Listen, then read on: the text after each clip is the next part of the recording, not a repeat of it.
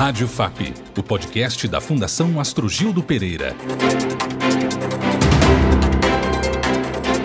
A 26ª Conferência das Nações Unidas sobre Mudança Climática, a COP26, começa no próximo domingo, em Glasgow, na Escócia. O evento, que reúne alguns dos mais importantes líderes mundiais, discutirá meios para deter o aquecimento global.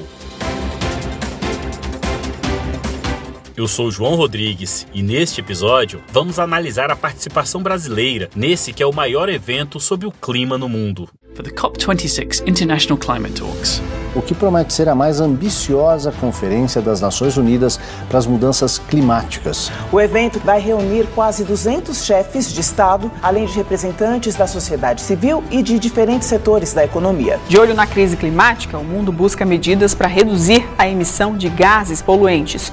Uma opção é a regulamentação do chamado mercado de créditos de carbono, em que o Brasil tem potencial bilionário. Rádio FAP. Meio Ambiente. Nosso entrevistado é Basileu Margarido, ex-presidente do IBAMA. Basileu Margarido é engenheiro de produção e mestre em economia. Foi presidente do IBAMA entre 2007 e 2008, secretário de Fazenda de São Carlos, São Paulo, em 2001 e 2002, e chefe de gabinete da ministra do Meio Ambiente, Marina Silva, de 2003 a 2007. Atualmente é diretor de análise de metas e resultados na Prefeitura Municipal de Ribeirão Preto. Seja muito bem-vindo, Basileu.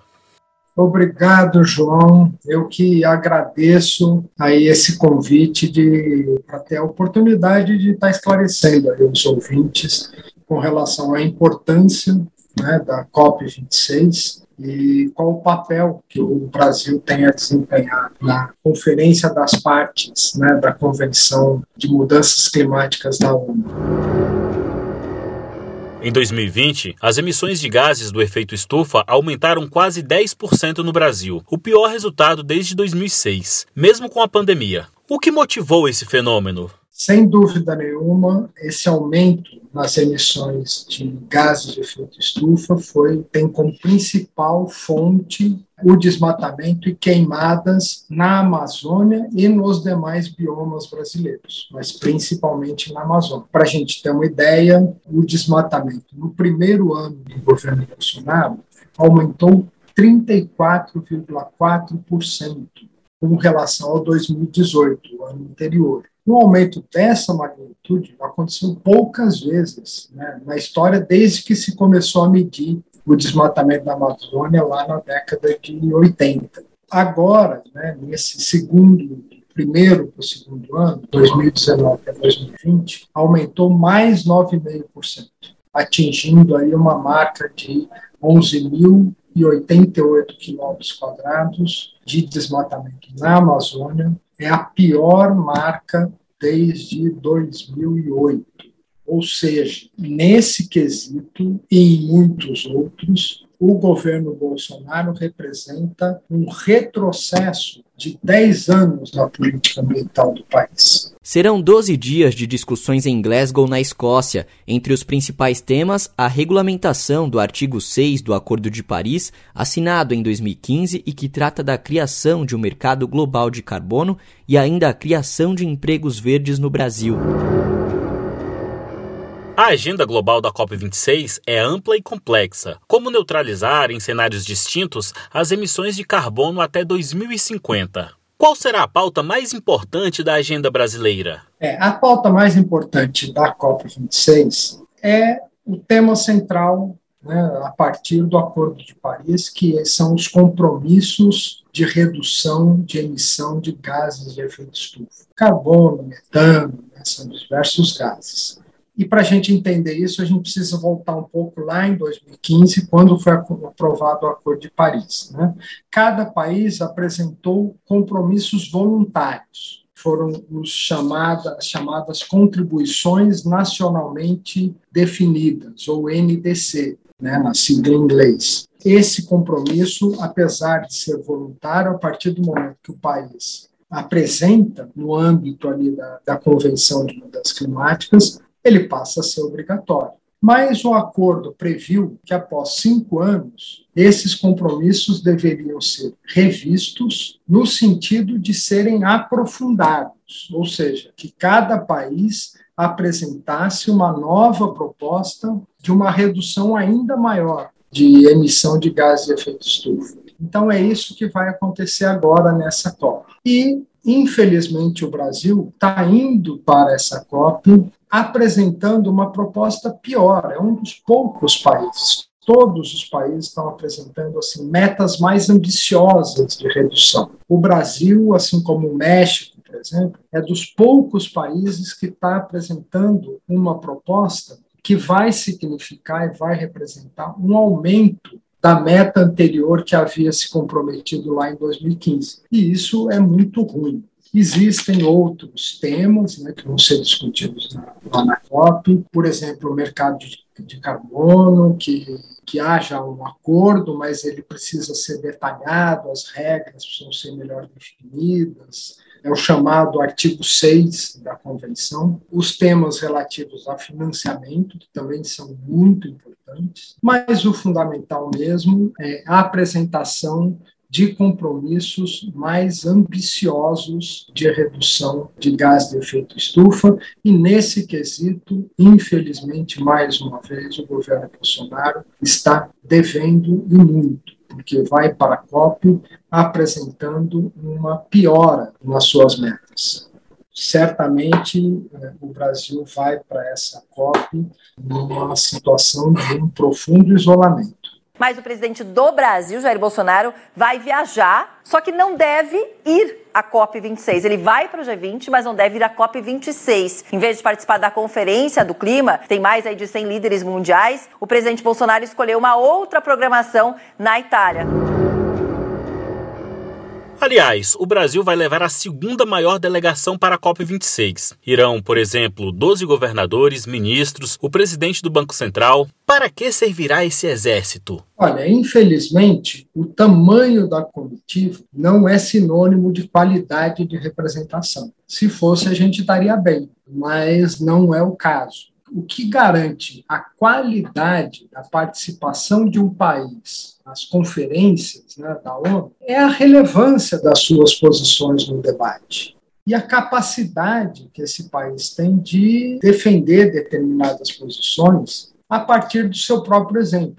Você precisa ter ir lá mostrar resultados para ter um, um, uma posição de liderança, e realmente as suas contribuições serem levadas em consideração e terem né, uma relevância no debate. O que não é o caso, né? novamente, enfim, repetindo, o Brasil é dos poucos países que vai para lá já devendo no quesito principal da conferência, que é o aprofundamento dos compromissos de redução de gás de efeito estufa. Mas tem outro componente também importante, porque numa comitiva desse tamanho, os atores que estão lá presentes são dizem muito. E lá estarão vários chefes de Estado, os principais chefes de Estado do mundo. E, infelizmente, o presidente Jair Bolsonaro estará em missão internacional, participará da reunião do G20 no sábado e no domingo na Itália,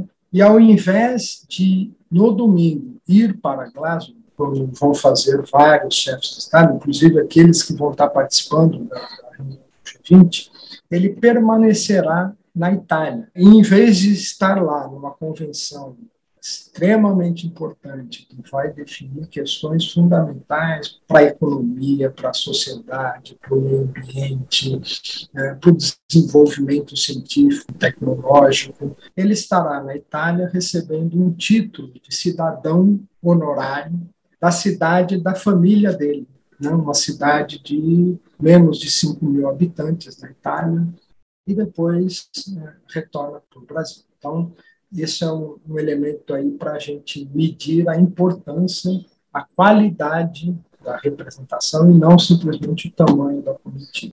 Entre janeiro de 2020 e março de 2021, os membros do G7 investiram mais em combustíveis fósseis do que em energia limpa. Uma pesquisa mostra que juntos os sete países destinaram 189 bilhões de dólares ou 973 bilhões de reais para investimentos em petróleo e carvão. 115 bilhões de dólares foram para as indústrias automotiva e de aviação. Desse valor, 80% foi investido sem nenhuma contrapartida, nenhuma exigência para que esses setores cortassem a emissão de carbono em troca de apoio.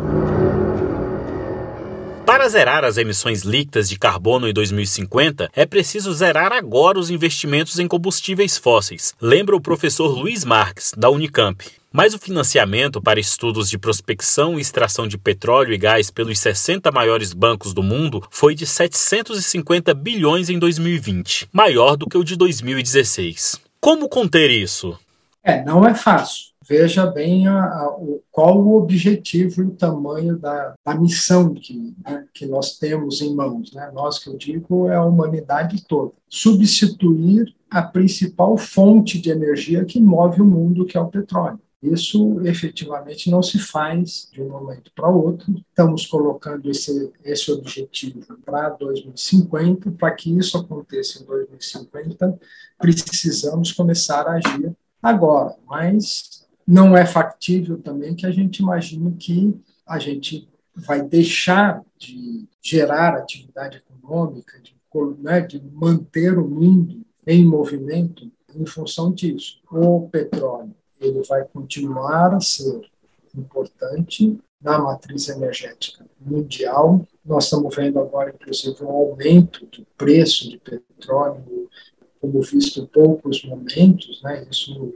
comparável lá à crise do petróleo de 1970, isso indica uma escassez né? uma, do produto no mercado, que não pode ser substituído de uma hora para outra. Nós vamos precisar conviver com isso por algum tempo, mas o que se sente é que existe um compromisso e um esforço efetivo dos países, das empresas, das sociedades, da sociedade civil no mundo todo, da academia, etc., de buscar soluções. E buscar soluções significa investir em ciência e tecnologia, desenvolver novas fontes de energia. Tem muita pesquisa sendo feita em cima da solar, energia solar, que já é uma realidade, né? mas ainda se investe muito para buscar uma eficiência maior e, um, e uma redução de custos né? dessa tecnologia que hoje já é muito acessível. Já existe muito investimento em hidrogênio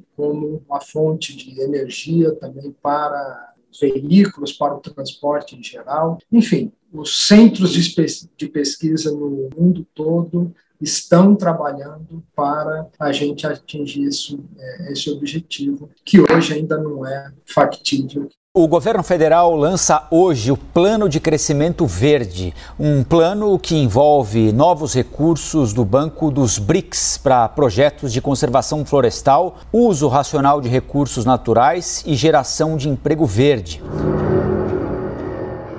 Às vésperas da COP26, o governo lançou o Programa Nacional de Crescimento Verde, coordenado pelos Ministérios do Meio Ambiente e da Economia. No papel, a iniciativa tem como objetivo aliar a redução das emissões de carbono e conservação de florestas. O que podemos esperar deste programa? Eu acho que muito pouco, João, porque a forma que ele foi lançado, às vésperas da COP, num evento assim mal articulado, baixa representatividade, baixa articulação né, com a sociedade, com agentes econômicos que poderiam estar, que são fundamentais para impulsionar essa agenda do crescimento verde. No final das contas, a hora que você vê, bom, o que, que isso significa efetivamente, né, um programa com esse nome pomposo, ele se resume a um decreto que estabelece objetivos, diretrizes, de forma genérica, muito pouco precisa, e que cria uma comissão, na verdade não cria, ela muda o nome e dá atribuições adicionais a uma comissão que já existia, que era a Comissão Interministerial sobre Mudanças do Clima, então ficou Mudanças do Clima e Crescimento Verde, e dá atribuições a essa comissão para coordenar esse programa. Entre essas atribuições, há de definir as metas, as ações, as ferramentas, para que o programa exista. Isso não está definido. Isso vai ser uma atribuição dessa comissão para apresentar esses elementos centrais em um ano, até o prazo de 30 de setembro de 2022. 30 de setembro de 2022 é dois dias antes do primeiro turno das eleições. João, desculpe, mas não dá para levar a sério, não é má vontade, mas é realmente algo que não, não dá para se considerar é meio aquele dito popular que quando você não quer fazer nada, você cria uma comissão. Então, é mais ou menos isso que passou para a gente esse lançamento. Pode ser que realmente essa comissão produza um, um resultado muito positivo, etc. E tal, mas para mim, pelo menos, será uma surpresa se isso acontecer. Basileu Margarido, engenheiro, mestre em economia, ex-presidente do IBAMA. Muito obrigado por sua participação em nosso podcast. Novamente, eu que agradeço aí a Fundação por esse espaço, por essa oportunidade de estar dialogando aí com os ouvintes, com você, enfim, sobre temas de tanta relevância. Obrigado pela sua audiência e até o próximo podcast. Saiba mais sobre a FAP em fundaçãoastrogildo.com.br.